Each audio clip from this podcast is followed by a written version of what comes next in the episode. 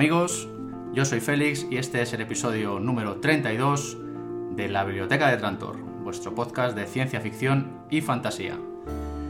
Tras un buen puñado de meses sin grabar, muchos ya nos hacíais en el estómago de algún sarlac, padeciendo una eternidad de dolor y sufrimiento, pero no, nada más lejos de la realidad. Llega agosto y bueno, cuando todo el mundo deja de grabar y se va de vacaciones, nosotros nos liamos la manta a la cabeza y nos echamos el micrófono a la boca para traeros nuestro ya tradicional podcast veraniego.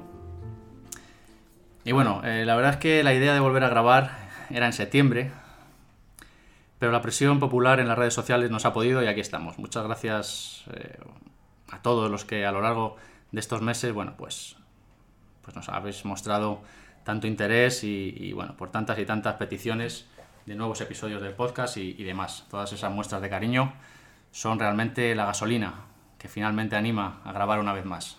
Así que bueno, aquí estamos y bueno, hemos vuelto.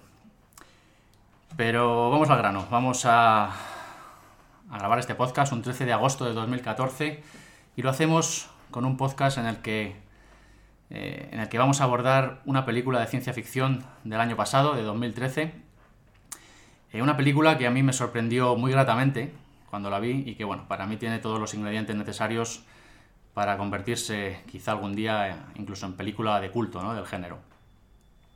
Se trata de la película de producción surcoreana estadounidense Snowpiercer, Rompenieves, como la han llamado aquí en, en castellano en España, y de la cual pues vamos a tratar de hablar en profundidad hoy aquí porque la verdad es que Snowpiercer es una estupenda fábula de ciencia ficción que, bueno, a la vez que resulta entretenida, nos presenta un futuro distópico clásico en el fondo, pero innovador en las formas, y del que se podrán sacar bueno, pues muchas lecturas interesantes. Ideas frescas, acción, eh, humor, un reparto muy bueno, un director solvente y una distopía. Todo eso es lo que nos trae esta película, que deberíais estar viendo ya si aún no la habéis hecho. Y bueno, para charlar eh, de Rompenieves cuento hoy con dos colaboradores de lujo, como siempre. Por un lado, nuestra ya experta oficial en distopías, Sara. Hola, Sara. Hola. Arroba GreenPipToes en Twitter. Deberíais seguirla. Y bueno, un episodio distópico de este podcast ya no tiene sentido sin tu presencia, después de aquel mítico de 1984. No, me faltaría más. y bueno, por otro lado, contamos hoy también con la ya habitual presencia de de nuestro fiel escudero, Iñaki. Hola, buenas, ¿qué tal? A Moniser en Twitter. Siempre dispuesto, siempre presto a regalarnos unas palabras sobre cualquier asunto de estos importantes que tratamos aquí. La lanza en ristre, siempre. y bueno, basta de preámbulos. Vamos a adentrarnos ya a un mundo glacial, a un mundo congelado, en el que la vida es imposible y el último reducto de la humanidad eh, viaja sin fin en un tren autosuficiente de movimiento perpetuo en cuyo interior se va a desarrollar una lucha, la verdad es que tan vieja como la humanidad misma, una lucha entre sombreros y zapatos.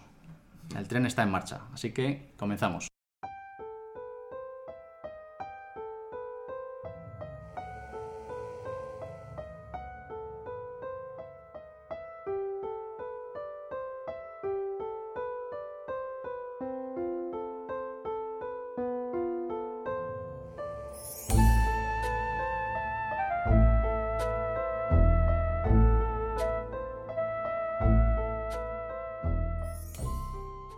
Estamos en el año 2031 y a raíz de un experimento fallido para combatir el calentamiento global, la Tierra se queda sumida en una era glacial tremebunda que borra al ser humano del planeta, queda prácticamente inhabitable.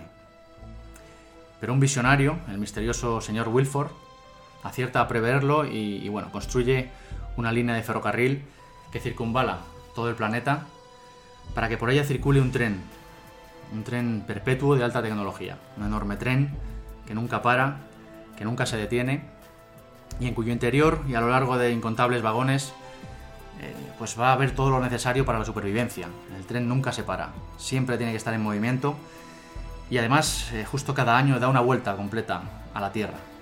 Imaginaos ese enorme tren de más de 100 vagones que avanza a toda velocidad y que nunca para. Su interior miles de personas, el último reducto de la raza humana una sociedad encerrada en un tren que, bueno, como no podía ser de otra forma, se repartirá en clases sociales. La clase baja, los pobres, los esclavos, que ocuparán los vagones de cola y, bueno, unas condiciones de vida casi infrahumanas. Y luego las élites, con diferentes grados de importancia y que habitan pues cerca de la cabeza del tren, donde está la máquina, la máquina de, de Wilford. El tren y sus habitantes llevan ya 18 años en esta situación, desde que se produjo el desastre climático, e inevitablemente, bueno, pues como siempre se da en una situación de desigualdad, ¿no? desproporcionada en cualquier sociedad, pues un día estalla la rebelión, encabezada por un líder, por un, por un héroe, y una rebelión, bueno, pues una rebelión de clases, ¿no? Con, con, el único objetivo de ir avanzando desde la cola, vagón a vagón, hasta la cabeza, hasta, hasta conquistar la máquina. Eh, y bueno, esto es Rompenieves, así a grosso modo, ¿no? Es el, un poco la sinopsis de la película. Eh, Rompenieves es una adaptación cinematográfica de un cómic francés. Mi dominio del idioma no me permite pronunciarlo tal y como se debería. Creo que es eh, de, trans, las, de Transperniech o algo así. Eh, bueno, se, tradu se, tradujo al castellano como El Transglacial, el cómic este. Mm. Fue publicado en Francia en 1982 y bueno, posteriormente editado en España con el título que acabo de decir, El Transglacial. Eh, años después, la editorial Bang lo reeditó con el título El Rompenieves, que bueno, yo creo que la película ya directamente ha cogido el título de, de, esa, de esa segunda edición. Sí. Eh, y bueno, la película es una película un tanto extraña, ¿no? Porque es una coproducción de Corea del Sur y Estados Unidos.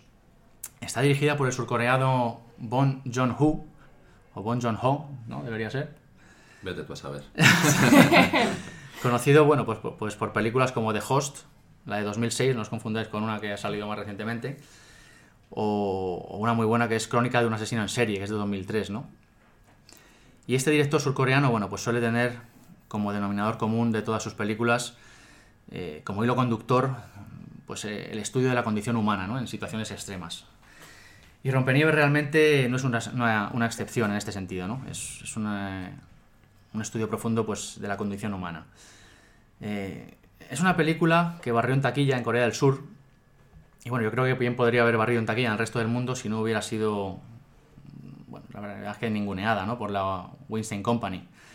Eh, parece ser, por lo que cuentan las malas lenguas, que el director tuvo que enfrentarse a, la poderosa maquinaria de Hollywood, en concreto al poderoso productor de cine norteamericano Harvey Weinstein, para conseguir que su película saliera íntegra, ¿no? Porque, bueno, este tipo quería quitar 20 minutos de metraje, el director se negaba repetidas veces y, bueno, al final la película salió completa, pero, bueno, pues a un precio, un precio muy alto, ¿no? Eh, la película, pues, se estrenó en muy pocas salas eh, y fue, la verdad es que bastante ninguneada a nivel mundial, ¿no?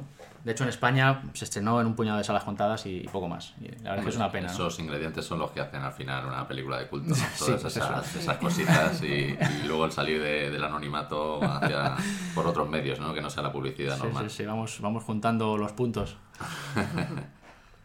y bueno, la verdad es que esta película, pese a no haber tenido demasiado éxito, eh, no haber tenido el éxito que merece, es un soplo de aire fresco, ¿no? En, en una época esta que vivimos en la que la mayoría de blockbusters, bueno, pues, pues hacen gala de una manifiesta falta de originalidad, ¿no? Y bueno, pues donde el objetivo de, casi todo el cine que llega a las salas es obtener ingresos con un producto que realmente no aporta cosas nuevas, ¿no? Que suele dejar casi todo el peso pues en, en los efectos especiales y bueno, que va dirigido a un público realmente conformista, ¿no? Con este panorama pues agradece, ¿no? Eh, que de vez en cuando pues salgan películas como, como esta Rompenieves. Eh, los personajes, la ambientación, la fotografía, bueno, yo creo que casi todo en esta película respira originalidad y, y, y, la verdad es que la desmarca del estilo y del estancamiento habitual de Hollywood, ¿no? Eh, ese toque también oriental, ¿no? De, del cine surcoreano que tiene. Sí, y el estilo de acción que tiene mm. y cómo está narrada la acción en, digamos, en las, en las escenas, pues mama mucho de, claro, el director es surcoreano, pues... sí, pero lo sabe hacer muy bien de tal manera que, bueno, que a los, a los espectadores no acostumbrados a este tipo de cine oriental, pues tampoco sí, les chirría tiene, mucho, ¿no? Tiene, tiene la... porque en, el cine surcoreano hay siempre una violencia muy explícita, ¿no? Y, y, tiene la dosis justa para incomodar al espectador, pero sin llegar a, pues a soliviantarle demasiado, ¿no? Mm. Tiene, pues eso, para darle un poco de, de dramatismo a la Esa ligera a la sobreactuación también, bueno la verdad es que él tiene el toque justo, ¿no? Y, y bueno, pese a los fallos que pueda tener, que también los tiene, eh, todo esto que hemos dicho ya le hace una buena película que sin duda os recomendamos, ¿no? Además tiene un reparto, un reparto estelar para una coproducción extraña de este tipo, ¿no? Contamos, vamos a hacer un repaso así un poco de los más importantes. Contamos con Chris Evans como protagonista, que además en esta película está totalmente irreconocible, ¿no? Chris Evans es el que ha hecho recientemente de Capitán América en las películas de Marvel. Sí, yo, yo la verdad es que es un actor. que- sonaba. Sí. Yo, yo es- perdón, yo es un actor que la verdad es que no lo había visto siempre sin mucha pena ni gloria. Sí, pero ¿no? aquí la verdad es que está a la altura el tío, ¿eh? Sí, está a la altura y, y bueno, y en, y en el Capitán América también es cumplidor porque la verdad es que para hacer un superhéroe así del típico estereotipo americano y tal, pues da, Sí, bueno, da el pego. La, mí- la primera bastante más floja que, que la, que la segunda, pero bueno. Pero a mí me gusta más aquí, en esta película Evans, que, que en el, Sí, haciendo sí, de Capitán América. luego. La verdad es que el cambio de registro eh, que tiene encarnando a, a este Curtis, que es el, el héroe ¿no? que inicia la revolución en el tren, pues le ha sentado muy bien. ¿no? Es un actor que a mí me ha sorprendido mucho en esta película y, y, bueno, la verdad es que casi carga él con toda la película ¿no? sobre los hombros y, y la Sí. lleva hasta el final ahí con mucha una, solvencia. con una gran parte, sí. Mm. Eh, aunque también es cierto que está muy bien acompañado ¿no? por un elenco de secundarios que, que la verdad es que yo diría que es casi de lujo ¿no? para una coproducción de este tipo. Tenemos ahí a John Hart, una presencia de peso en cualquier película, Sí. y que recordamos como nuestro querido Winston Smith de la adaptación cinematográfica de 1984 de Orwell, de la que ya, habla- ya hablamos aquí en su día, por cierto. Eh, interpreta al anciano mentor ¿no? de- del protagonista, una especie de mentor espiritual ahí en la, en la revolución. Y bueno, pues con el buen hacer que, que le caracteriza ¿no? a este gran actor. Luego tenemos eh, a mi favorita de toda la cinta, Tilda Swinton. Sí. Un papelón. O sea, que supe quién era, porque supe de aquí. Sí, sí, sí, es que está totalmente transformada y reconocible en esta película. Y la verdad es que espectacular, ¿no? El, el estrambótico personaje de la ministra Mason, una especie de, de Mar- Margaret Thatcher cari- caricaturizada y esperpéntica, ¿no? Es un personaje, la verdad es que impagable, ¿no? Que nos ofrece una, una caricatura hilarante y, y bastante patética, pues yo, yo diría que del político profesional de turno, ¿no? Sí, además, además rompe muy bien en, en los momentos en que aparece con el dramatismo de la escena y con, estás ahí pues en muchos momentos que te tienen en tensión Sí. y aparece y, y empieza a hablar y, y es que rompe completamente con el dramatismo y, y parte y cambia la película a, a la vis cómica ¿no? que tiene de vez en cuando que también es un punto a favor de esta Mm. Además, película. bueno, el, el discurso que se marca ahí sobre zapatos y sombreros, Sí, impagable. Uno Lo de mejor mis- de la cinta. Una de mis partes favoritas. Sí. Ellas de clase alta son los sombreros, los de los pobres son los zapatos. Bueno, ahora hablaremos de eso también. Luego tenemos también por ahí una aparición estelar de Ed Harris, que aparece en un puñado de escenas al final, interpretando al misterioso señor Wilford, en un papel que la verdad es que recuerda mucho al que hizo en el, de- en el show de Truman, y bueno, que le dio la candidatura al Oscar en el 98. Sí, la verdad es que sí. Mm. Y luego tenemos a Sang Kang-ho, un actor surcoreano que, que es algo así como el, el actor fetiche de este director, que aparece en casi todas sus películas. Y bueno, aunque en esta película queda relegado a, a un papel de secundario, la verdad es que a mí, a mí es un actor que me gusta mucho, es un actor Bueno, eso bastante de genial. secundario lo discutiremos luego. Yo creo que es el protagonista de la película. Sí, además, bueno, ahora hablaremos de eso, Bueno, sí. Ahora, ahora, ahora lo apoyaré con argumentos. Pero bueno, incluso, Bueno, incluso, bueno, bueno. incluso haciendo de secundario, la verdad es que ese tío es un auténtico robaplanos, ¿no? Es un, es un actor con mucho Bueno, carisma. El momento en el que entra en, en escena el personaje es brutal, ¿no? También Sí, hay sí. otro momento de, de ruptura y de, del Sí. dramatismo de, de toda la secuencia que es increíble. Además, como curiosidad, tanto a este actor como a la chica que sale, que, que es su hija, me parece, ¿no? En la película, Sí, en la película es la hija. eh, no han sido, no fueron doblados, ¿no? Al inglés, sino que hablan en surcoreano en, en- en la película, ¿no? Y, y aún así, aún así, bueno, pues no se ven ensombrecidos, ¿no? Por, por el resto de actores. Eh, la banda sonora, la banda sonora es de Marco Beltrami. Y bueno, aunque no haya en ella ningún tema así realmente memorable, de esos que, que sobresalen y que se recuerdan, la verdad es que, bueno, pues la banda sonora cumple bastante bien, ¿no? Para, para generar la tensión necesaria, ¿no? Para la, la acción y para la película. Sí, ambienta muy bien la historia sin, sin llegar a, a cargar.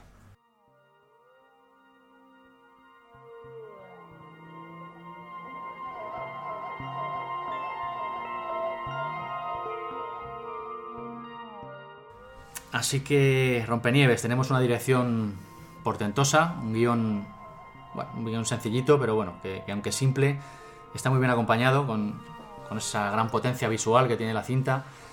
y que ayuda a convertir ese guion bueno, pues en algo muy solvente y, y a que los personajes pues funcionen. ¿no? Es una película, a mí me parece que muy bien rodada. Tiene ritmo, aunque bueno, aunque luego al final lo pierda un poquito en el último cuarto, ese ritmo que, que- Sí, pero lo, lo pierde en favor a la, a la historia un poco, en profundizar un poco más en la historia y en, y en la, la trama filosófica ¿no? que tiene detrás la película. Mm. Y luego está pues ese toque asiático, ¿no? Del que, que mencionábamos antes, eh, que es uno de los elementos a mí me parece que más diferenciadores, ¿no? De esta película. Esa sobreactuación típica de las películas orientales, pero bueno, con el toque justo, ¿no? Para que no llegue a chirriar al espectador occidental, esa naturalidad, ¿no? Con la que pues con la que se abordan ciertos temas, ¿no? Que no, no son tan habituales en el cine occidental. Eh, esa estética y ese toque, ¿no? Que tiene la película como tú decías, la violencia, ¿no? Eh, la violencia cruda que, que muestra cuando es necesario. Y si, bueno, cuando tienen que matar a algún personaje lo matan sin ningún tipo de, de escrúpulo. Y, y la crudeza, digamos, ideológica también y de valores, ¿no? También se muestran ahí muchos actos que en otras películas simplemente ni, ni salen, ¿no? Y, y aquí te lo muestra pues, como algo natural que, que existe en la realidad. Sí, bueno, pues todo eso, todo eso la verdad es que, bueno, en conjunto hace una película muy, muy eh, disfrutable y muy recomendada. Eh, también tiene un cierto regusto a videojuego. No sé si... Sí, hay varias escenas. Ese- Hay, sobre todo las de cuando se pelean y tal. Un rollo ahí Sí, muy. y cuando van a... Que lo ponen como en cámara lenta. Cuando hacen ya como el equipo, ¿no? Que va, que va a avanzar ahí por delante de, de haciendo de, de cabeza de vanguardia, ¿no? Se- Spoilers. Se pone ahí un... No, no hay mucho spoiler. Bueno, ahora, ahora avisaremos cuando vayamos a empezar con los spoilers. Sí, y se ve ahí el, el plano que parece un videojuego cuando vas a Sí, elegir al sí, personaje. un rollo así Sí, también, bueno, también la acción, ¿no? Es No, una y porque va como por niveles. Claro, la acción, También. la acción que va avanzando vagón tras vagón, como si cada vagón fuera una nueva fase de, Del Double Dragon. del del Double Dragon, sí, precisamente, una nueva fase, fase del juego, ¿no? Va descubriendo pues nuevos aspectos, nuevos misterios a, a cada vagón y recuerda mucho pues a esas fases de un videojuego arcade, ¿no? Que, que van superando eh, que se van superando pues hasta llegar al jefe final, ¿no? Que en este caso sería Sí, Wilford. luego- también no hay que olvidar pues que mama de la estética surcoreana, ¿no? Que está bastante próxima, sobre todo en, en películas de acción, al, al manga, ¿no? Y luego pues yo creo que este director la- el logro que ha tenido ha sido hibridar eso con, con una estética más como más marvelita, ¿no? Para seguir con el símil comiquero, como más occidental, más de y esa fusión pues lo hace muy atractivo, porque luego también vemos vemos como mucha mucho escenario steam, como steampunk, ¿no? Así de, de estética vintage también, así mezclado con tecnología. Entonces yo creo que todo lo que es el decorado y la ambientación y el diseño de los personajes y de los escenarios está muy, muy logrado. Luego hay uno- esos momentos, ¿no? Que a mí me gustó, me gustó mucho esos momentos que hay de. O sea, antes de abrir cada puerta, ¿no? Ese que abra detrás de la siguiente puerta, lo mantiene la tensión muy bien. Cuando están ahí a ver qué, qué te vas a encontrar en el siguiente vagón, ¿no? Eh, porque realmente está muy bien conseguido que cada vagón es como una especie de submundo en sí mismo, ¿no? Con una vida y unas características propias. Y, y, bueno, pues para el espectador ver qué habrá en el siguiente vagón se convierte pues casi en, un- en uno de los atractivos de la película, ¿no? Es como leer a pasar al siguiente capítulo. Cuando te quedas al, al final, de qué pasará en el siguiente. Vamos a, hacer- vamos a empezarlo. Sí, sí, sí, vamos. Eh, los vagones, la verdad que son tan, también grandes protagonistas de, de la película. Vamos viendo los vagones, bueno, pues tienes de todo tipo, ¿no? Hay, hay vagones, la verdad es que bastante llamativos, ¿no? Eh, los destinados a, a la propia subsistencia, ¿no? A la comida, el agua. Tienes vagones recreativos, eh, de ocio, discotecas, un, un vagón acuario. El vagón, es- el vagón escuela, que también me gustaría hablar de él. que Es Sí, muy, eso es una escena muy, muy- muy importante en la película, yo creo. Es tiene- casi como un ecosistema.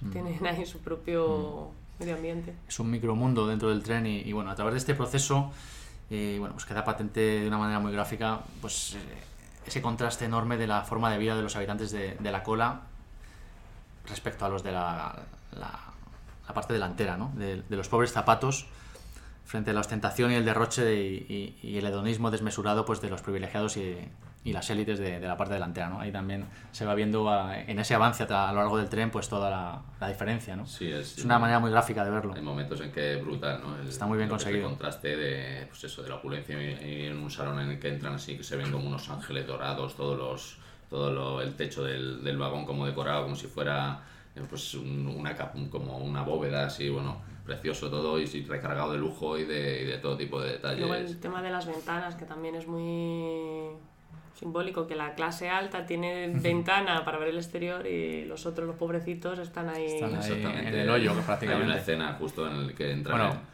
Aquí ya, ya estamos empezando a estar en Sí, el, es, es verdad, lo dejaremos en el luego. tema de los spoilers. No, no, ya seguimos, pero ya vamos a ir avisando de que deberíais ir a ver la película rápidamente. Porque de verdad que merece la pena. Sigue Iñaki, que te Muy bien, pues eso, que en la escena en la que entran en el primer vagón que, que se encuentran con ventanas no es, es increíble, se quedan todos ciegos porque claro, hay, muchos que, que no han visto nunca, la, hay muchos niños del tren que los llaman en la película, ¿no? que han nacido dentro del tren, tienen menos de 18 años y, y claro, eh, se quedan anonadados porque es la primera vez que ven la luz, la luz de verdad, la luz del día y el mundo exterior, ¿no? Y, y claro, eso es una escena impactante, es decir, Sí, porque en los vagones de cola eh, bueno, no, tienen, no tienen ventanas al exterior, no está todo oscuro. ventana y... La verdad es que la ambientación, eh, el diseño visual de la película es, es todos puntos fuertes, ¿no? Es bastante, está muy conseguido. Eh, la fotografía, la dirección artística, eh, bueno, la película consigue impactar al espectador, ¿no? Por un montón de, de factores, ¿no? Y bueno, la película consigue pues esa sensación de angustia, ¿no? Que, logra en muchos momentos, esa sensación de nerviosismo antes de que algo suceda. A mí es algo que me gustó mucho. Tiene esos momentos de acción, pero mm, o sea, de acción y violencia muy impactantes, algunos de ellos, eh, pero es luego esos momentos eh, previos al desarrollo de los mismos que tienen al espectador en tensión, eh, sabiendo lo que va a ocurrir.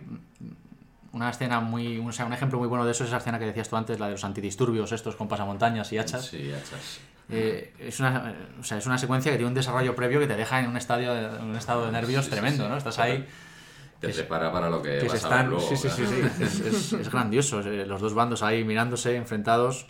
Y bueno, luego Y ya el después... momento justo en el que la hija de, de Nam, ¿no? que se le atribuyen ciertas cualidades como de evidencia, pues dice, detente, no abra, justo en el momento en que el padre ya pues, abre la puerta y aparecen todos los salvajes esos Sí, sí, armados sí, hasta los dientes. ¿no? sí, sí, sí, sí, sí. Y bueno, además luego esta escena después de la lucha sangrienta y demás culmina de una manera que a mí me gustó mucho también, que es bueno, luego sacan el truco de las gafas de visión nocturna, los porque vienen a, o sea, van a entrar a un túnel enorme y luego esto lo resuelven pues con el tema de la antorcha olímpica, ¿no? que la verdad es que también recuerda mucho al videojuego, ¿no? Como el, el- el poder especial este que sacas para, La para magia, matar. tiro la magia. Entonces llega el niño corriendo con, la- con el fuego, ¿no? Y recuerda mucho a eso, ¿no? Como si, si hubieran invocado a ese poder especial para, para solucionar el tema y la verdad es que es muy grande, tiene cosas muy grandes la película esta. Sí, tiene la desmesura también de- del cine surcoreano, que a veces se, se le sale por, por los codos, ¿no? Y hay escenas memorables, la escena del tiroteo en la curva, por ejemplo. Sí. ¿Qué me dices? Están ahí Sí. a lo largo del tren y empiezan a dispararse de un, de un vagón Y a el otro. último disparo, porque claro, se cosen, están a una distancia brutal y hace, el tren hace curva, y entonces claro, se, se ven eh, pues en línea recta de- desde la cabeza hasta más o menos la cola, que es donde está el, el malo, como si dijéramos, ¿no? Y claro, hay un tiroteo ahí que se ponen a caldo a dispararse, todo el cargador, se esconden y cuando recargan salen y lo curioso es que solo dispara una bala cada uno y se ve que la bala Se incrusta en el incrusta en el cristal que es blindado, claro, que lo han conseguido romper a base de mil tiros que le han dado y se queda justo en, en la cabeza de cada uno, la bala de- del otro, ¿no? Es ahí un detalle de estos Sí, sí, de sí, no, la- de acción surcoreano. La que- verdad es que la morfología del propio tren y, y está también muy bien aprovechada en la película. ¿no? Hay que tener en cuenta que, bueno, que es, que es todo un reto narrativo realmente también y también un reto estético, pues crear este mundo dentro de un tren, ¿no? Eh, Realmente toda la acción y todo se desarrolla dentro Sí, del la tren. verdad es que es, es increíble cómo logra pues esa toda esa variedad de, de situaciones y esa amplitud que tienen los planos muchas veces y, y todo dentro de, de un- algo tan estrecho como un tren, ¿no? Me ha recordado mucho a Espejismo, a la trilogía del Silo, que es Mm. más o menos igual, pero en, en un búnker, con las plantas, y que en cada planta tienen un... Sí, sí, ten- tenemos que leernos el segundo libro, estamos ahí Sí, pendientes. sí, yo lo tengo ahí, a ver si me lo empiezo. Espejismo, un libro muy recomendado, lo recomendamos desde aquí. Quizá algún día hasta hacemos, hagamos un podcast de...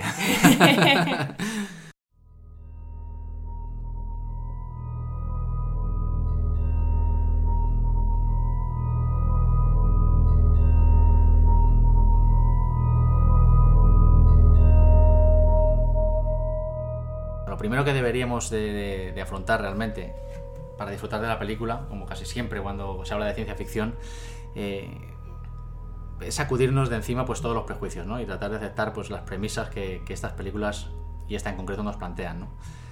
Y bueno, pues una vez que aceptamos eh, la posibilidad de, de- de un tren pues que lleva 18 años circulando a toda pastilla alrededor del mundo, ¿no? de un mundo helado, Un mundo helado. y pasándose realmente por el arco de triunfo pues todas las leyes de la termodinámica eh, con varias miles de personas dentro es cuando bueno, realmente podemos empezar a pensar en, en disfrutar de la película ¿no? Eh, esta- esto va de asumir ese tipo de premisas de ese tipo de, de cosas como válidas y, y disfrutar, ¿no? Es como si nos cuestionáramos a estas alturas por la existencia de los sables láser de Star Wars o el salto al hiperespacio, cosas así, ¿no? Todas esas cosas en ciencia ficción hay que, hay que tener fe en ese tipo de, de cosas y asumirlas, ¿no? Eh, y una vez asumido todo esto, pues, pues ya puedes ponerte a disfrutar de la película realmente, ¿no? Una película muy disfrutable, muy entretenida y, y con un planteamiento realmente muy original. Y, y es que la ciencia ficción, eh, yo siempre lo digo, es un género ideal para hablar de, pues, de todos estos temas de la condición humana, ¿no? Para reflexionar sobre nuestro presente.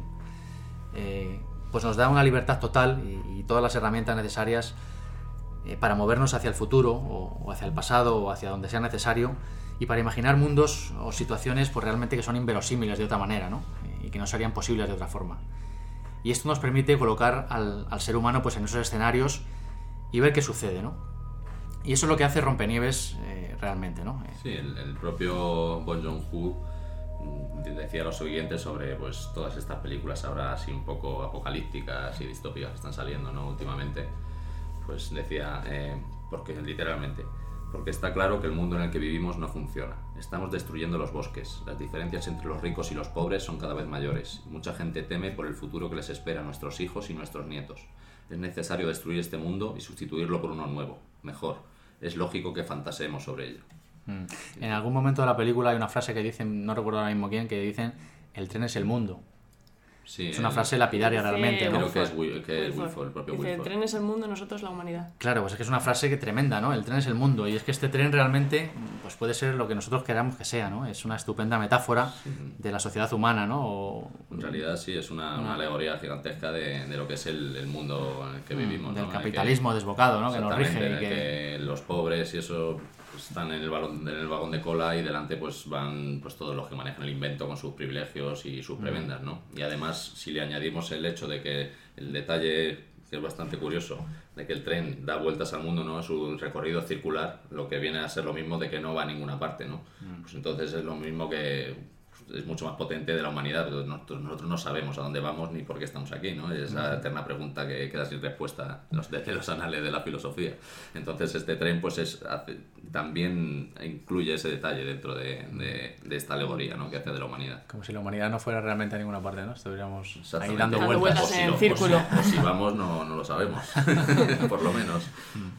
Y en estas diferencias sociales, que, que- que, bueno, que es uno de los temas candentes en, esta película, en el interior del tren, pues entra esa escena que hemos dicho antes de los zapatos y los sombreros, ¿no? Una de mis partes preferidas de la película.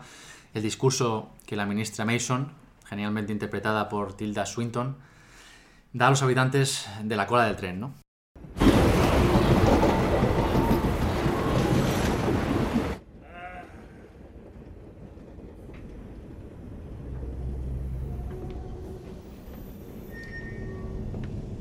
Tiene siete minutos para su discurso, señora.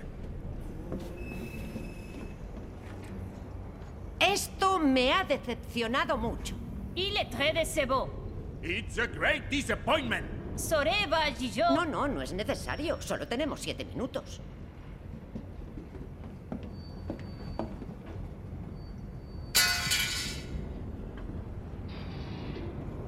Pasajeros.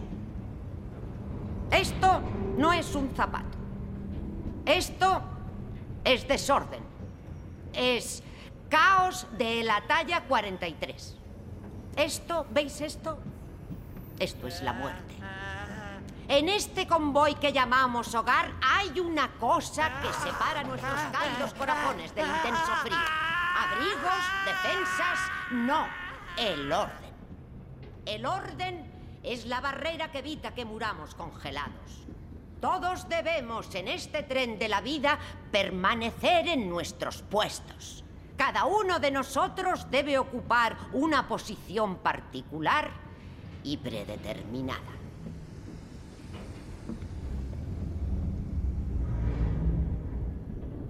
¿Os pondríais un zapato en la cabeza? Claro que no os lo pondríais en la cabeza. Un zapato no se pone en la cabeza. Un zapato se pone en el pie. En la cabeza se pone un sombrero. Yo soy un sombrero, vosotros un zapato. Yo debo estar en la cabeza, vosotros en el pie. Sí, así debe ser. Al principio, los billetes determinaron el orden. Primera clase, turista y parásitos como vosotros. El orden eterno viene determinado por la máquina sagrada. Todo emana de la máquina sagrada.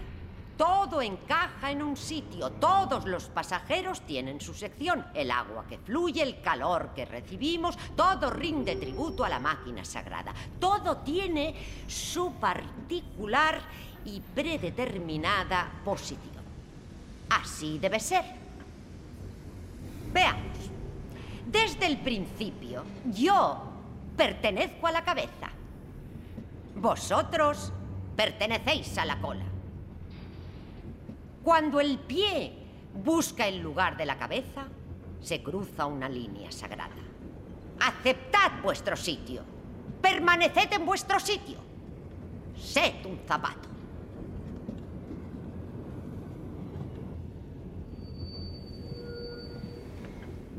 Bueno, nos quedan 42 segundos, así que podríamos pasar a los comentarios del señor Wilford, el divino guardián de la máquina sagrada. Señor, señor Wilford, ¿está usted ahí? ¿Está ahí, señor? No se oye nada. Eh, en fin, el señor Wilford es un hombre muy ocupado. Así debe ser. a la clase baja de esta microsociedad, eh, pues para decirles que deben aceptar su lugar y, y, bueno, que su lugar es el más bajo en la estructura social, eh, con esa metáfora de zapatos y sombreros, ¿no?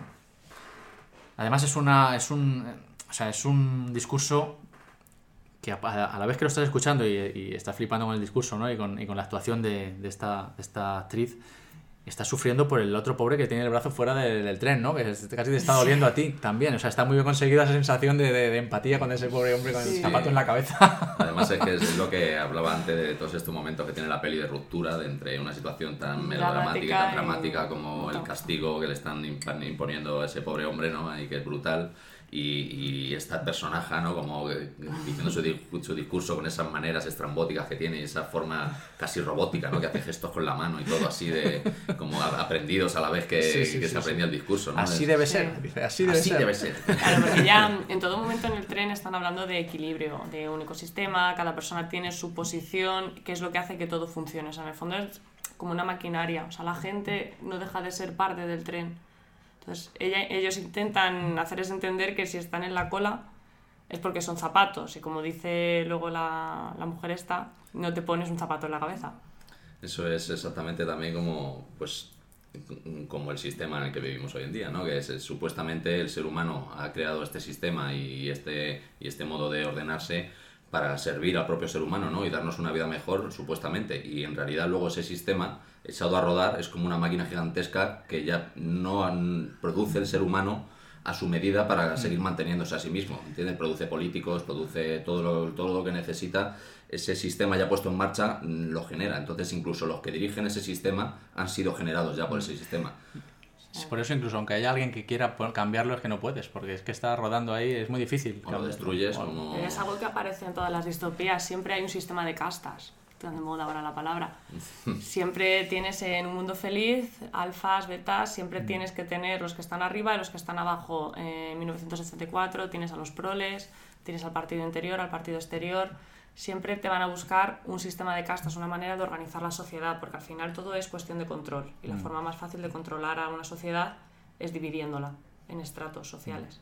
Sí, luego encontramos algunas utopías, como por ejemplo la isla de Huxley, en el que esos, esas diferencias de casta y eso no se nota tanto, o sea, está más difuminado conscientemente además por los que dirigen la sociedad, que en realidad no lo dirigen como, como la entendemos hoy en día, es mucho más horizontal todo, ¿no? Entonces, claro, ya pasamos a todo lo contrario de una distopía, a una utopía. Una utopía. La verdad es que este personaje bueno, a mí me gustó mucho, genial. eh, tanto el discurso como el personaje en sí, es perpéntico. Y bueno, es una especie de alegoría también de, pues, del político profesional, ¿no? Que, que se cree de una casta superior y, y que desprecia a la ciudadanía que supone que tiene que servir, ¿no? Es una especie de, Sí, de luego se metáfora ve- de eso también. Bueno, más- creo que en este caso no tiene que servir mucho a nadie. Más adelante también se ve, pues en realidad, el- lo que tiene dentro, ¿no? Cuando, cuando lo- se ve que lo único que le importa es sobrevivir, ¿no? Cuando le dice también Curtis, tú no comes eso, tú comes esto. La tía, pues, Le da el bloque ese de- Le da el bloque de proteínas que, que luego más a- Sí. un poco antes han descubierto de lo que se hace, ¿no? No lo contéis. Podemos contarlo todo, ¿no? Sí, sí, y que además ese momento a mí me, pues bueno, ya para, para acabar de, de hacer el spoiler, pues en el vagón anterior en el- hay un personaje que se dedica a hacer la, la comida que comen en el vagón de Es cola. un ¿no? vagón donde se fabrica la comida de, Sí, los, la comida de los pobres, como de si pobres. dijéramos, de, de los de la además más es un, es tipo que habían sacado también de allí, que le ve, coño, ¿qué haces aquí? Exactamente. Y claro, cuando se asoman a ver que a la máquina donde vierte el cubos como de la materia de la que están hechas eh, esas barritas de proteínas, pues ven que en realidad lo que están echando son cucarachas, ¿no? Y las cucarachas pues las, las trituran, las calientan y hacen como unas barras para... Unas para barras comerse. negras así como de gelatinosa. Claro, que es lo que llevan comiendo 18 años los, los del vagón de cola, ¿no? Y a mí ese, ese momento me recordó un montón a, a la película de, de- en la que Charlton Heston, la de Cuando el mañana nos alcance, ¿no? De cuando descubre de lo que están hechos la- los Soylent Green ahí en, al final de la película. Lo que pasa es que es mucho más a lo asqueroso y, y incluso es más asqueroso porque eh, te lo mu- muestra explícitamente, ¿no? El director y, y eso, claro, a todo el mundo le da asco a las cucarachas, ¿no? Y, y eso te solivianta, pero luego en realidad si te pones a pensarlo es mucho menos terrible que, que lo, de lo que están hechos las, las Soylent Green, ¿no? De la, de la otra película, de cuando el mañana O que nos lo que te cuentan luego, claro, que comían antes. Sin embargo, en esa película lo, lo, lo omiten, lo, o sea, Sí, lo dejan a un poco lo a- dejan un poco a, a tu imaginación y en esta te lo muestran explícitamente y busca pues eso, esa reacción Se de, le "Uh", de- impacta un poco al espectador. Exactamente. Mm. Sí, bueno, también todo esto pues, nos muestra también el, pues, el absurdo que supone el tren de vida de las clases altas, ¿no? Para la, para la gran mayoría pues, de la pobla- población de la cola que sobrevive pues, con lo justo día a día, ¿no? Esa, esa diferencia abismal que hay, ¿no? Tan, tan realmente obscena, ¿no? Sí, y que vemos hecho- también en nuestro mundo real a diario, ¿no? De hecho, es que en, en el vagón de cola no tienen, o sea, no hay ventanas, no tienen luz natural, no, no hay casi agua para lavarse, están sucios, roñosos, eh, la comida que comen pues son estas barritas de cucarachas. Energéticas. Entonces es, es una vida pues depauperada, vamos, hasta límites ya extremos y claro, en esos, en esas, en esos, en esos contextos pues lo único que queda es la rebelión. Está claro, cuando no tienes nada que perder, lo tienes todo que ganar. Bueno, yo si tuviera que quedarme con un único personaje de la película sería con esta, Sí, sí, con esta Tilda. Swinton. Genial. Eh, hay otro vagón que a mí me llamó la atención especialmente y es el vagón escuela. Donde, bueno, una- cuando van avanzando pasan por un vagón que es una, una escuela llena de niños, con una profesora Eh. que da bas- bastante asquito la pobre, además. Sí, la verdad es que es un poco repelente. Es el vagón de y, adoctrinar. y- y la verdad es que este vagón escuela para, para mí merece comentario aparte, ¿no?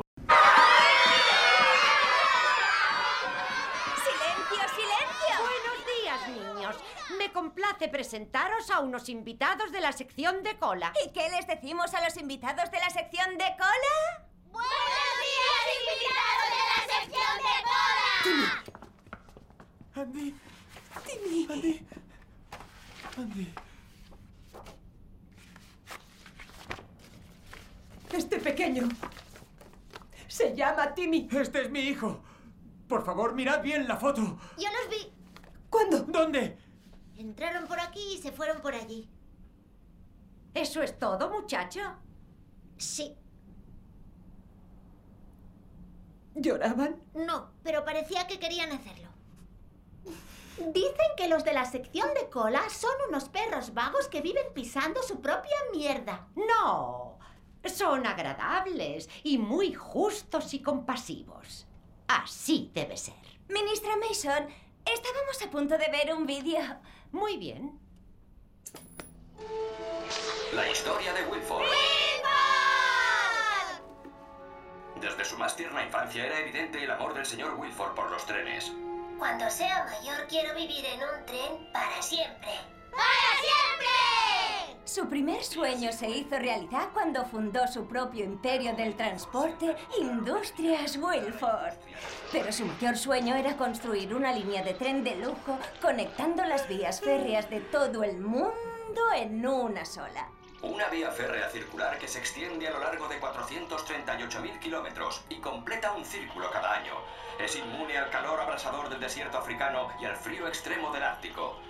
El milagro del tren de Wilford es que posee el diseño y la tecnología punta más avanzados y es autosuficiente por Aunque ahora cueste creerlo, en el viejo mundo la gente se burlaba del señor Wilford. Le criticaron por sobreestructurar y sobreequipar este maravilloso tren. Pero el señor Wilford sabía algo que ellos no sabían. ¿Y qué era? En el viejo mundo eran imbéciles y acabaron convertidos en cubitos de hielo. Bueno, algo parecido. El señor Wilford sabía que el CW7 congelaría el mundo. ¿Y qué inventó el profético señor Wilford para proteger a los elegidos de aquella catástrofe? ¡La máquina! ¡Vibra, vibra, traquetea! ¡No se detendrá! What happens if the engine stops? We all freeze and die. But will it stop or will it stop? No, no! Can you tell us why? The engine is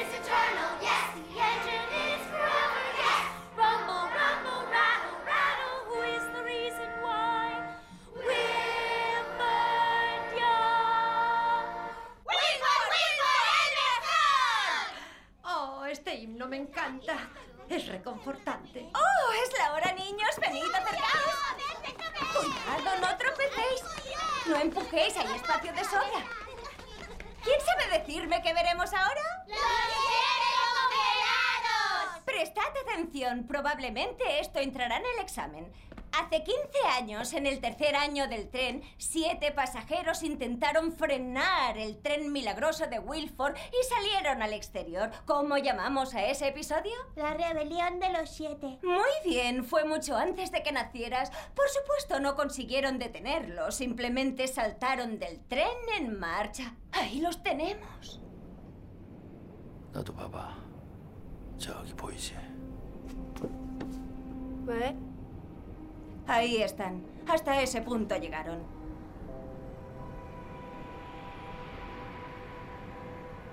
제일 앞 사람 여자야.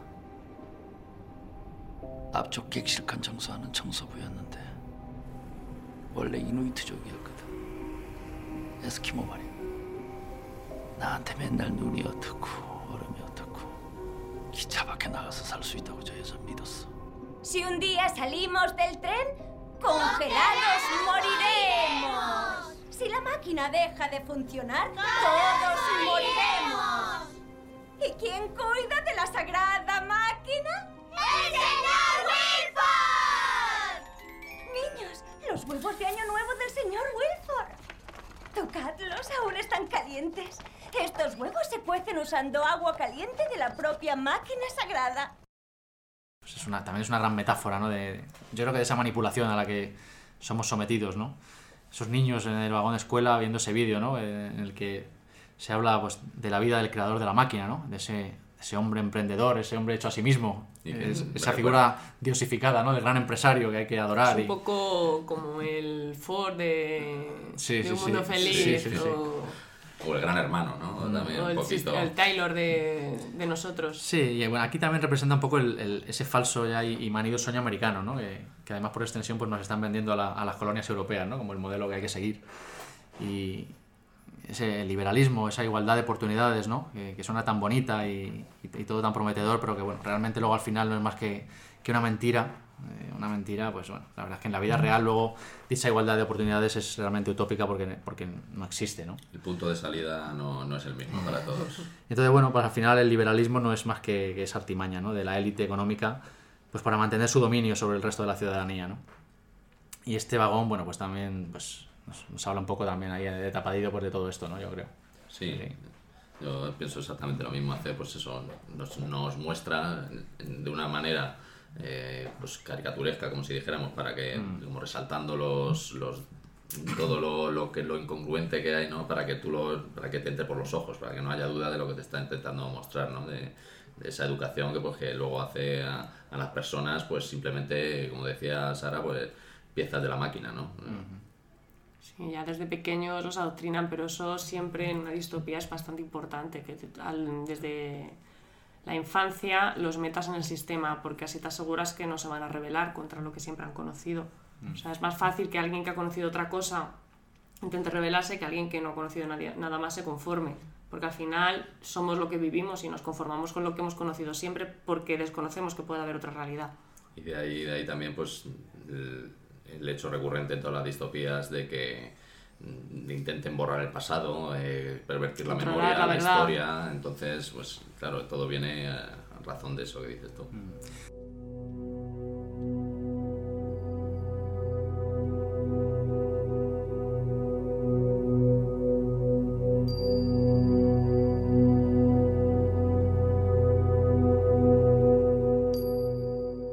Bueno, lo cierto es que Rompenieves no nos trae nada nuevo realmente, ¿no? Es una distopía eh, y distopías de este tipo pues tenemos desde que Orwell escribiera Reunión en la Granja o incluso antes, ¿no? A, a mediados del siglo Nosotros, nosotros. pasado. Sabía que iba a decir. lo, he, lo he hecho a posta. Pues ya, ya te he visto, ya te he visto ahí cómo le has puesto. Leedlo todo. No lo puedo evitar, tenéis que leerlo. Y bueno, pues eh, casi todas las situaciones realmente que veremos en la película pues las hemos visto ya, ¿no? De una u otra manera. Oprimidos contra opresores, la lucha contra la injusticia, la sublevación de los más desfavorecidos. Rompe- Rompenieves pues nos ofrece todo esto, pero con una puesta en escena, la verdad es que brutal y deslumbrante, ¿no? Y es el punto eh, que la diferencia un poquito de... Y con un ritmo también Mm. trepidante que no, no te permite que te aburras durante las dos horas que dura. Y bueno, en este particular tren, eh, bueno, pues recipiente que alberga a toda la humanidad, o lo que queda de ella, bueno, pues es el, calvo de- el caldo de cultivo de, de esta sociedad distópica, ¿no? Eh, en la que conviven razas y culturas variadas, los supervivientes de- del gran cataclismo climatológico ¿no? que- del que hemos hablado. Y tenemos a Wilford, el- este todopoderoso creador de la máquina. eh, bueno, Siempre tiene que el- haber una figura. Claro, toda sería el gran hermano. ¿no? Tiene que estar el gran hermano, Sí, el a mí- bienhechor o Ford o lo que sea. A mí me recuerda mucho también al personaje de, de Nemo, ¿no? De, de, de 20.000 leguas de viaje Ah, submarino. Perdona.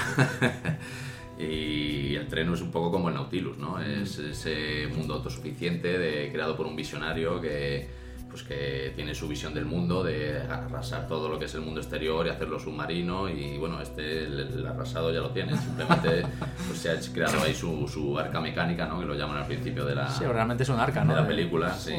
Y yo qué sé, le veo ese paralelismo ahí de, pues eso, de, de esa... Además, incluso de en la escena final, cuando de- aparece Harris y, interpretándole con ese batín que lleva y tal, es Sí, exacto, bastante- como cuando le, cuando le enseña al, al náufrago que recoge, Sí. ¿no? Eh, Nemo, pues todo su, su, su emporio, como si dijéramos. Sí, y- ese salón lujoso. Y eso. Exacto. Mm. Y Wilford, bueno, la verdad es que dirige su tren con mano de hierro y, y mantiene a su población, pues, como decíamos, pues diferenciada en marcas, eh, en clases sociales, ¿no? En la parte delantera, la clase alta, los sombreros. En la parte trasera, la clase baja, los zapatos, ¿no? Que no tienen derechos, viven hacinados y, bueno, casi como animales, ¿no? Ahí comiendo... Pero que son necesarios. Sus barritas de proteínas. Son la mano de obra. Sí, bueno, hay una frase bueno. que dice además que dice, este tren es perpetuo, pero tiene eh, piezas, eh, ¿cómo dice? perecederas Perecederas, algo ¿no? Que así. son realmente los niños, ¿no? Que meten allí debajo. Claro, porque se supone que en un principio la maquinaria tenía algún sistema automático para reparar esos y sustituir las piezas, pero el transcurso de, los- de esos 18 años pues se ha, se, ha, se ha roto y ahora tienen que utilizar a niños pequeños de cierta Sí, medida. porque se ve, en alguna escena se ve al niño ahí metido en un agujero como, como sacando despe- Sí, algo está de como la- limpiando como la carboncillo máquina o algo así, car- carbonilla o algo de Sí, la máquina con las manos. Es un hueco tan pequeño, bueno, porque solo caben niños, ¿no?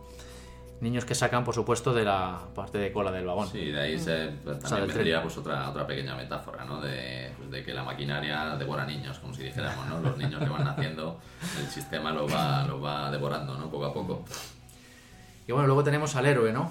A este Curtis, interpretado por Chris Evans, un héroe bastante atípico realmente, que inicia esta revolución pues para darnos cuenta al final de que realmente pues todo forma parte del propio sistema, ¿no? Es un Yo en realidad creo que, el, que es mecanismo el de héroe de la película, porque el eh, Gilligan, ¿no? que es el, su, su mentor espiritual, como si dijéramos. Sí, John Hart. Sí, John Hart. Que luego está, que luego está compinchado con, con Wilford di- le realmente. dice, sí, es- y le dice varias veces que, que él no es un líder. Se lo dice varias veces y él lo dice también. Dice, yo sé que no soy un líder. Y creo que esa es completamente la verdad, porque en realidad ese, ese personaje de Curtis está elegido por, por el personaje de John Hart para ser el sucesor del, del tren. Y en Mm. realidad eso no es un líder, eso es otro, otro gregario más. que va Lo que pasa es que es un gregario destacado que se va a poner en la cabeza del, ser- del servicio de esa máquina. Pero no deja de ser un, un gregario. Bueno, el es verdadero líder es Nam, porque es el único que mira hacia afuera, que quiere salir de, de lo que es el tren, ¿no? de los muros del tren. Él, él no, no piensa perdón, en llegar a la, A la máquina. a la máquina ni nada, él, él es el que ve más allá, ¿no? Entonces esos son los verdaderos líderes, los que... Y, y ahí hay un, también un guiño gracioso de que en realidad el líder es el drogadicto, ¿no? El, el- el igual, el que en toda la película le dicen que está desquiciado, que y ahí viene pues lo de que todos los visionarios en principio son tomados por locos, ¿no? Además, estos están todo el rato mirando por las ventanas. eh, Claro, es el único, Están, sí. están, creo, creo que empiezan a notar que se está descongelando el mundo, ¿no? Sí, ven, ven indicios Sí. de que se está descongelando el mundo y... Y quieren salir fuera. Y Yo creo que, que él es el verdadero protagonista de la película, aunque tenga menos minutos que el otro, porque el otro al fin y al cabo no es su líder, como lo, lo dicen varias veces. su actor fetiche es el verdadero protagonista. Más bien una marioneta Exacto. en, en el No, sistema. y, y además es que hay varias, varios eh, errores de guion. Sí, poniendo, claro, o sea, si Curtis fuera el líder, no tendría, o sea, y, y estuviera predestinado a, a sustituir a Wilford, no tendría sentido, porque le ponen ahí delante de todas las luchas, podría morir en cualquier momento. O sea, en todos los combates está ahí Sí, a primera bueno, línea. Te demuestran y- también que, que está todo muy controlado por la mujer que sabe sus nombres, de todo, de- por el eh, por Ya, joder, Wilford pero en también. esa escena ahí contra los tíos con sí, hachas no te puede no dar me extrañaría que tuvieran órdenes todos de, de a él no hacerle nada. Bueno. Entonces, Bueno, podríamos aceptar Parco en porque, porque la ministra también lo conoce y dice, o sea, hay momentos en que podría incluso haberle castigado y no, no lo hace, ¿sabes? Porque es como que tiene unas órdenes superiores para, para respetarle. Bueno, en cualquier caso, el propio Wilford nos cuenta que la revolución es un método de control del propio sistema, ¿no? Eh, cualquiera que haya visto Matrix sabe de lo que estamos hablando. ¿eh? Sí, es un y, y- y bueno, también eh, esto nos, nos- nos lleva a una pregunta, ¿no? Eh, que subyace aquí, que es, que es que si las revoluciones son realmente inútiles y, y solo sirven para cambiar de amos o realmente sirven para algo, ¿no? Es, es- Hombre, la historia nos, nos enseña de que sirven de bien, más bien de poco, para avanzar un poquitito y para cambiar de amo, como tú muy eso te bien digo, dices, porque al final realmente eh, los que llegan arriba acaban de, por eso, desvirtuándose por eso hay, con el que, tiempo. hay que buscar el Esto camino hablaba de, muy de bien Nam. de Rebelión en la Granja. Mm. Mm.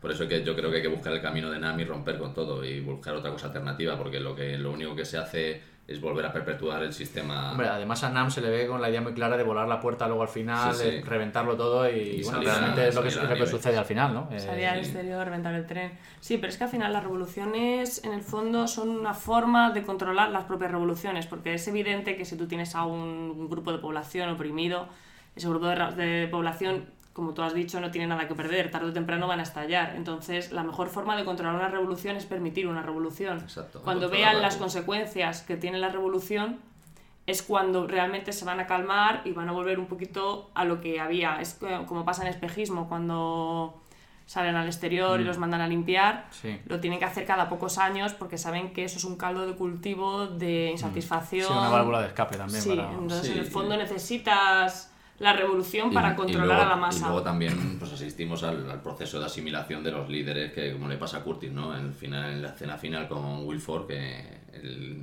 pues, le convence prácticamente. Ya hay un momento en que él dice, se ve, que se ve como el, el plano, que se ve como sobre un Mm. pedestal, que Sí, sí, sí. llega el suyo y le empuja, como diciendo, quita, que ya estoy a otro nivel, ¿sabes? Ya soy el heredero de... Y lo único que le hace despertar de ese, de ese shock, pues es como la variable de, de Matrix, ¿no? El- lo, lo no contemplado, que Mm. es pues el, el, el flash, el shock que tiene al ver al niño mm, pues trabajando dentro de la máquina. Pero eso, él- eso es porque es un personaje realmente también atormentado, este Curtis, ¿no? Con Sí, el ¿no? pasado Y- oscuro que y aparte tiene. que tiene una relación con ese niño en particular, Mm. le ha prometido a su madre que lo va a encontrar y lo va a salvar y tal. Entonces eso es lo que rompe ese ensueño ¿no? que, que le había metido Wilford de, de meterle pues esos, esos delirios de grandeza y verse como a sí mismo como el, el sucesor de, de Wilford. ¿no? La clave, la clave también está cuando cuenta Curtis pues, los inicios, ¿no? De cuando hay canibalismo en el tren al principio que no tienen que comer.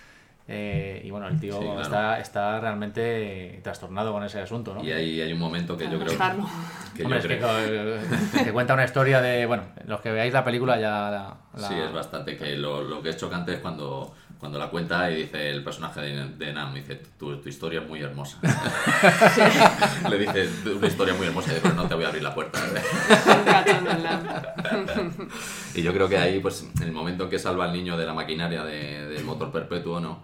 Se demuestra también lo que yo eh, digo de, de Nam, de que es, el, es un líder también, porque ocurre lo mismo con el, con el Curtis, ¿no? Que es en el momento en que se convierte en un líder, en el que pasa de lo, de lo que le muestra y de lo que le dice Wilford, ¿no? Y rompe con eso y coge al niño. Y claro, hay una escena antes, al principio de la película, en el que Gilligan eh, habla con él de- y le dice, tú no eres un líder, tal", y dice el otro, ¿cómo voy a ser un líder si todavía tengo los dos brazos, ¿no? Haciendo Mm. alusión al episodio este de que se Sí. comían todos. Y claro, cuando salva al niño, se le corta un brazo, ¿sabes? Entonces ya no tiene los dos brazos, ya eh, te, da, te da el indicio de que Sí, ya es un líder, Sí, ¿sabes? se le queda atrapada la mano para sacar Claro, al niño y de la para ser un líder Sí, lo que ha hecho es salirse brazo. del sistema, ¿sabes? Mm. Pasar de él y mirar más allá.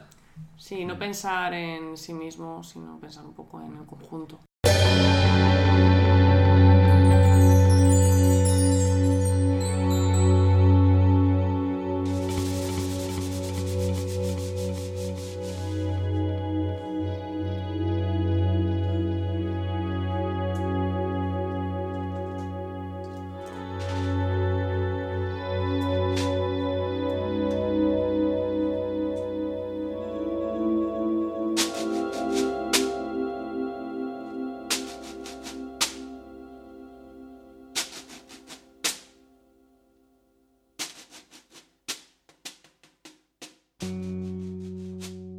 Pues una película que no nos da un final feliz, eh, Hollywood Happy Ending de estos, lo cual se agradece mucho. Bueno, pero pone unos puntos suspensivos. Y sí, deja ahí un Sí, poco al de entendimiento del espectador. De algún modo. Eh, y bueno, al final el héroe, aunque tú dices que no es el héroe, decide sacrificar eh, sacrificar realmente a la humanidad entera, ¿no? Eh, o sea, el tren- No sacrificarla. Claro, es que queda ahí porque Darle una esperanza de, de supervivencia Ya, pero realmente- más natural y más realmente libre. quién sobrevive del accidente del tren.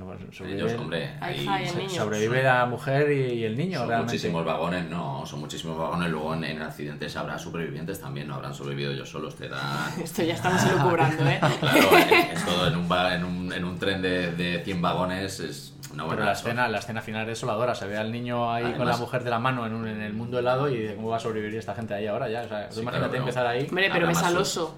más Sí, se ve, se ve un oso polar por Un ahí. oso polar y luego los, los océanos, aunque estén congelados, el océano se congela solo la capa de arriba. Por debajo tendría que haber vida y de todo. Entonces, si tú, si eso empieza a descongelar, si te arrimas al mar, pues puedes sobrevivir perfectamente comiendo peces y viviendo de, del mar, ¿no? Pero- Estamos Estoy haciendo ya aquí aquí como el hombre este que se come los osos y eso. la guía de supervivencia de Amorese. antes, antes que morirte, se, se- se comieron unos a otros. ¿no? En el Mejor irte a caso, pescar, ¿no? Hombre, ya, mira, una vez que has comido cucarachas puedes comer de todo. O sea da igual que ahora se me enfrenta. Bueno, pues nada, vamos llegando al final. Eh, ¿Merece la pena esta película? ¿Merece la pena Rompe Nieves? Bueno, yo creo que sí, ¿no? Para mí es una de las películas a, re- a reivindicar, ¿no? Del, del Sí. pasado año 2013. Me gustaría también un detallito que me di cuenta yo que me, me gustaría reseñar lo que es el, el dibujante, ¿no? El papel del Ah, dibujante. sí que son, que es el hace de- fotógrafo hace de oficial. fotógrafo, de historiador, de periodista, no hace de todo. Está porque ahí Sí, sí, un sí. poco ahí un Hay que- ministerio de la verdad. Era el cronista, el Hay que de- recordar que, que hay niños que han nacido en el tren y claro, en el vagón de cola no hay educación ni nada, no sabrían ni leer ni escribir, ¿no? Mm. Y, y entonces pues volvemos, a mí, me- a mí me recordó, es, es una serie que hay de imágenes que narra como la historia de, de cuando se comían unos a otros y todo, que las tiene ahí dibujados todo en, en su cuarto. Mm. Me recordó bastante a, a Mad Max eh, en, la, en la cúpula del trueno, cuando... Cuando llega al poblado ese que tienen los niños hechos ahí, Sí, los dibujos sí, como sí, sí. pinturas rupestres del avión Hombre, estrellado es- y tal. esta película bebe mucho de todas aquellas películas Sí, de Mad Max. de todo. y entonces eh, también hay otro momento muy que es cuando descubre lo de las cucarachas, que justo el, el que lo descubre es el propio dibujante. Y el otro se da la vuelta y le dice, no puedes dibujar esto. No, diciendo, tú que eres los medios de comunicación, esto no lo puedes. La prensa, Sí, la, sí, la sí. censura, Y ahí ¿no? se le, ve, se le ve el puntito paternalista, ¿no? Que luego será lo que le decante en, en favor de, de volver, de hacerse el, el sucesor de, de Wilford, ¿no? Sí, Hasta que vea sí, al niño, sí. claro. Pero Sí. ese, ese puntito ahí paternalista, como decir, no, yo voy a decir por todos vosotros. Yo soy maduro para saberlo, pero vosotros no. Y tú no lo cuentes, ¿no? Soy el líder. Sí, sí, la verdad es que es un matiz muy interesante ese que has comentado, sí. Por cierto, de, de Mad Max tenemos que hacer algo también en el futuro. ¿eh? Sí, sí. Además, van a- el año que viene va a salir una nueva peli de Mad Max. Va a Pero ser continuación o remake. mm, cuarta película, yo no sé, yo creo que va a ser. No, remake, ¿no? O sea, continuación. Con lo ya, cual, bueno. Ya con, con un Mel Gibson con bastón. y- No, no es, Mel- no es- no Con es Mel Gibson. no es Mel Gibson, no. Pero que bueno, será el momento de dar un repaso a esta saga también, que merece mucho la pena. Bueno, bueno, bueno. Bueno, ya veremos. Y bueno, pues eh, lo dicho, una película a reivindicar, ¿no? Del, año pasado, 2013, y, y como decía al principio, pues inex- inexplicablemente ninguneada, ¿no? Eh, en las salas de cine, ¿no? Eh, quizá por esta movida que tuvo el director con, con los productores todopoderosos de Hollywood. Una buena película que realmente ha pasado bastante desapercibida entre, entre el aluvión de blockbusters mediocres a los que nos tienen acostumbrados ¿no? habitualmente. Eh, y que nos trae bueno, pues un buen puñado de metáforas, como hemos dicho ya, extrapolables pues, a nuestra propia realidad. ¿no? Eh, y sobre todo además en estos tiempos en los que vivimos, ¿no? esa hipocresía de las castas dominantes, esos engaños, esas triquiñuelas ¿no? que, que manejan a, todo, a todas horas. Eh, la sociedad, sus desigualdades, eh, esa manipulación mediática, eh, el lavado de cerebro ¿no? En- eh, constante al que estamos sometidos ¿no? por, por todos los frentes. Y las causas que finalmente pues, prenden la chispa de la revolución. ¿no? Eh, bueno, en realidad nada nuevo, como decíamos antes, pero no se puede negar bueno, pues que la manera en que Bong Joon-ho nos muestra todo esto en imágenes y, y el magnífico ejercicio visual y narrativo que nos pone delante, bueno, pues encandila al espectador y, y a mí me parece que merece mucho la pena. ¿no? Sí, y luego también los actores ponen su granito de arena, que creo que hay Sí. un buen trabajo. Hay varios detalles también que se ven en la película, como por ejemplo cuando, cuando la madre de Timmy, ¿no? Le- el, el dibujante, le da el retrato de su hijo, pues al principio dice, tienes uno de Timmy porque primero se lo da al otro que ha perdido a su hijo, ¿no?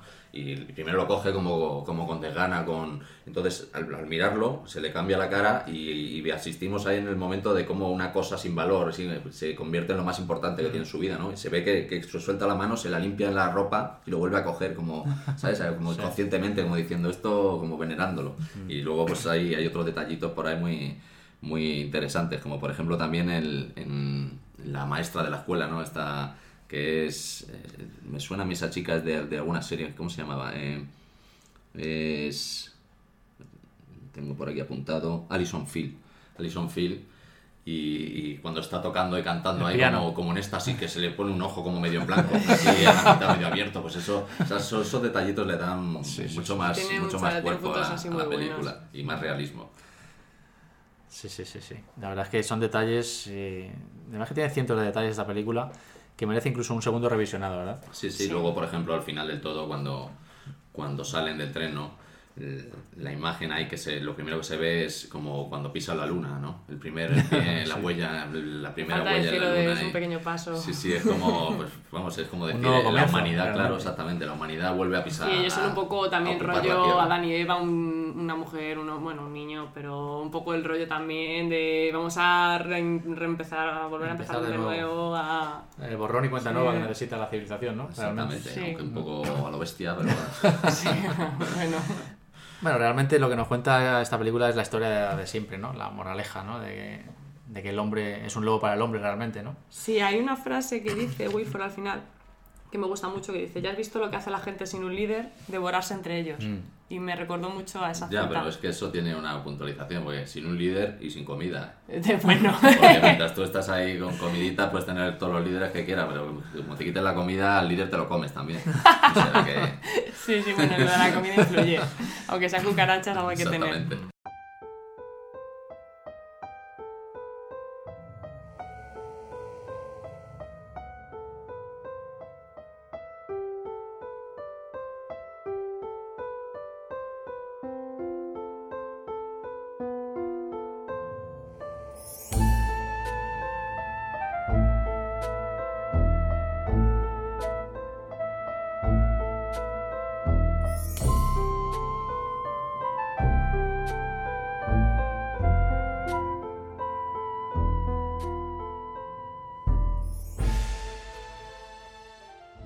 Que sí que es novedoso es la forma de, de contarlo todo, ¿no? dos horas, son dos horas, ¿no? Dos horas cinco minutos Dos creo que dura. cinco, siete, de buen entretenimiento y, y de un montón de temas sobre los que se puede reflexionar, ¿no? Si, si queremos darle un poco al coco. Una película que realmente, bueno, pues da una vu- vuelta de tuerca más al género distópico, eh, al género apocalíptico, que son dos cosas distintas, pero bueno. Eh, y sobre todo lo hace en las formas, ¿no? Eh, vuelve a contarnos una vez más pues, que el principal enemigo del ser humano es el propio ser humano, ¿no? Cuando, cuando pierde su humanidad, ¿no? Eh, porque más que cualquier otra cosa, Rompenieves realmente es un análisis de lo más hondo de la condición humana, ¿no? Eh, tema común, ya hemos dicho ya en este director y en la mayoría de sus películas. Una película, bueno, pues que recomendamos insistentemente eh, y que está, pues, para mí por- muy por encima de la media de blockbusters que, que salen habitualmente, ¿no? La mayoría de ellos bastante mediocres. y que pueblan las carteleras de nuestros cines por Sí, un eh, pastizal. Eso han sabido, han sabido darle el, el puntito del cine de autor, no meterlo dentro de un blockbuster y, y eso se agradece. De hecho, en, en el cine oriental pasa mucho, ¿no? Te ves películas que a lo mejor son de ultraviolencia o, o de, de espadas o tal, que dices son muy ligeritas y luego tienen un trasfondo filosófico y un, y un, y un fondo y unos valores que detrás de la película que es- van mucho más allá del espectáculo visual y de, y de casquería, ¿no? Entonces, pues yo creo que ha mamado de, ha mamado de, ese, de esa fuente de cine oriental para introducir pues toda esta reflexión y todo y todo este trasfondo filosófico dentro de, de una película de acción pura y dura, ¿no? Y encima con un ritmo endiablado. A mí lo que me gusta es el, el equilibrio que alcanza, ¿no? Entre ese cine oriental que tú dices, eh, es un equilibrio entre el cine occidental y el oriental, un un punto que, que, pues... el Sí, punto es- justo es realmente. un híbrido, sí, y de los y híbridos, es, y pues, es la magia que tiene esta Pues película. salen cosas muy buenas normalmente. La- en la mezcla está el gusto. Está interesante, sí. Yo doy mi aprobación distópi- distópica. Luego tiene muchos fallos, si queréis hablamos de algunos Sí, fallos de hombre. récord, alguna Lo del abrigo, que- lo del abrigo. Ah, sí, comentar lo de lo del abrigo, que lo estáis deseando, venga. Pero, Sara, que tú eres la que te has dado cuenta. Joder, es que al final de la película eh, hay un momento en que sale la mujer y el niño. Con abrigo de, como de entonces, piel, ¿no? De- Pero es que a medida, o sea, y no había tampoco niños Hombre, con se abrigo. ve el de la mujer sí tiene explicación porque el lo vagón de los roban. robatas, ¿no? Lo- Pero el del niño, Sí. yo creo que se supone que el del niño es el que lleva el padre. Sí, pero ha, Pero han cogido como han cogido con la 10 niña. tallas de repente. O sea, es un poco. Sí, es un Luego está fallo. el tema de la ventana, eso cuéntalo tú que es tuyo. Sí, bueno, de, pues, que, que supuestamente al, a Nam, ¿no? al personaje este que, que es experto en seguridad, que deben abrir todas las puertas del tren y tal, pues lo, lo van a liberar al vagón prisión, ¿no? Y lo encuentran pues cuando están durmiendo metidos en sus celdas, que en realidad son como cubículos, como sarcófagos de, de tanatorio, ¿no? Con llave. Bueno, los hoteles estos de Japón. Sí. y están ahí durmiendo, entonces le sacan y claro, le liberan y en ese vagón no hay ventanas tampoco, como en ninguno de los, de los vagones de cola. Pues más adelante en la película, cuando se encuentran en un vagón en el que hay ventanas, pues eh, Nam eh, se fija en un avión que, que- cuyo fuselaje pues eh, se, está, se está empezando a ver porque se está deshelando el, el- el hielo, ¿no? Y entonces le explica a Curtis que, que cada año él se fija en una cosa del paisaje y que en ese, en ese avión lleva siete años fijándose y que antes solo se le veía la cola y ahora se ve toda la forma del avión y de las alas y tal. Entonces, claro, si ese hombre está en una prisión sin ventana y nada, no es posible que haya, se haya podido fijar si durante Hombre, siete bueno, años. pero no, no sabes si a, a veces lo sacan o Sí, salen es o posible eso que no se sea el fallo, tal, pero Entonces- es que lo dejan ahí muy inexplicado y, y no sé. Queda un poquito ahí. Sí, Hombre, un poquito película- todas las películas tienen fallos, ¿no? Y Sí, esta claro, no va a ser no, menos, y sí, tiene no, bastantes, pero No bueno. pasa nada, pero vamos, son El detallitos. tema de las vías también, claro que está el tren en perpetuo movimiento. Hombre, se ve en algunos momentos como hay placas de hielo que estoy en la vía y dicen agarraros que viene pum y pegan el golpe y se lo no, no sé se yo si eso es muy- se supone que la tecnología del Sí, tren pero, pero es, es muy, o sea, estadísticamente muy difícil que, Pero que bueno, con lo- esa cantidad de nieve que hay es lo que yo durante decía- 18 años no haya ninguna luz como la que ocurre al final, ¿no? Que sí, eso ya eso es no hay rompehielos que lo atraviese. Pero es lo que yo decía, ¿no? Que hay que asumir ciertas premisas Claro, como válidas, ¿no? Para poder eh, Sí, sí, empezar a disfrutar de la película, ¿no? Y bueno, esto es así, esto es ciencia ficción, amigos, y hay que verla con la mente abierta. aquí se viene llorado de casa, las cosas no... bueno, pues nada, si no queréis comentar nada más, yo creo que para un retorno podcastero está bien, tampoco vamos a extendernos mucho bien. más. Eh, y bueno, pues nada, creo que hasta aquí llegamos por hoy. Eh, esto ha sido el regreso de la biblioteca de Trantor tras una larga sequía. Y bueno, hemos hablado de Rompenieves, Snowpiercer, una película que ya os hemos dicho que os recomendamos. Insistentemente, además. Supongo que el que haya llegado hasta aquí, pues la habrá La- visto antes, habrá porque visto, si no, porque si se no- la hemos si no, ya que se la ahorre, porque- Aquí se viene llorado de casa, Iñaki, ya te lo he dicho. bueno, Iñaki y Sara, pues nada, muchísimas gracias por acompañarme una vez más. Y nada, ya sabéis que, que bueno, esta es vuestra casa y siempre que... Ya sabes que. Bueno, bueno, que que ya, sé que tenemos cuentas pendientes tú y yo, ya lo sé. Sí. Se avecina un podcast de Un Mundo Feliz y, De nosotros. y posteriormente de- probablemente de nosotros también, bajo pena de, de- de muerte. y bueno, amigos, pues nada, muchas gracias por estar ahí. Ya sabéis que estamos, bueno, pues para lo que queráis en el blog que aloja este podcast, en www.labibliotecadetrantor.com, donde, bueno, pues estaremos encantados de leer todos vuestros comentarios sobre este episodio y lo que queréis, lo que queráis, eh, bueno, pues escribir por ahí. También estamos en las redes sociales, sobre todo en Twitter, en la cuenta del podcast arroba betrantor y también en nuestra página de Facebook. Y a nivel personal, bueno, nos podéis encontrar para charlar o, o comentarnos lo que queráis, pues en Twitter, en mi cuenta personal, arroba Maugan, sustituyendo la primera A por un 4, arroba M4UGAN. A Iñaki lo encontráis como Ammoniser, arroba sustituye- sustituyendo la O por un 0. Y a Sara como arroba GreenPipToes. Sin números ni nada. Así tal cual. Y bueno, vamos a ver pues si este podcast veraniego eh, nos sirve para tomar carrerilla y bueno, afrontamos el nuevo curso con una mínima de eh, con una mínima regularidad. Eh, ganas renovadas hay muchas y bueno, aunque ya sabéis que, que nunca se sabe cuándo va a aparecer la biblioteca de Trantor entre las brumas cambiantes del multiverso. Un podcast siempre sujeto a los caprichos de las corrientes disformes y de los vientos multidimensionales. Así que bueno, sea como sea, os esperamos ahí escuchando al otro lado en el próximo episodio. Chicos, hasta pronto. Hasta pronto. Esperemos que Merlín baje la niebla eh, con, su, con su influencia sobre dragón. demasiado así.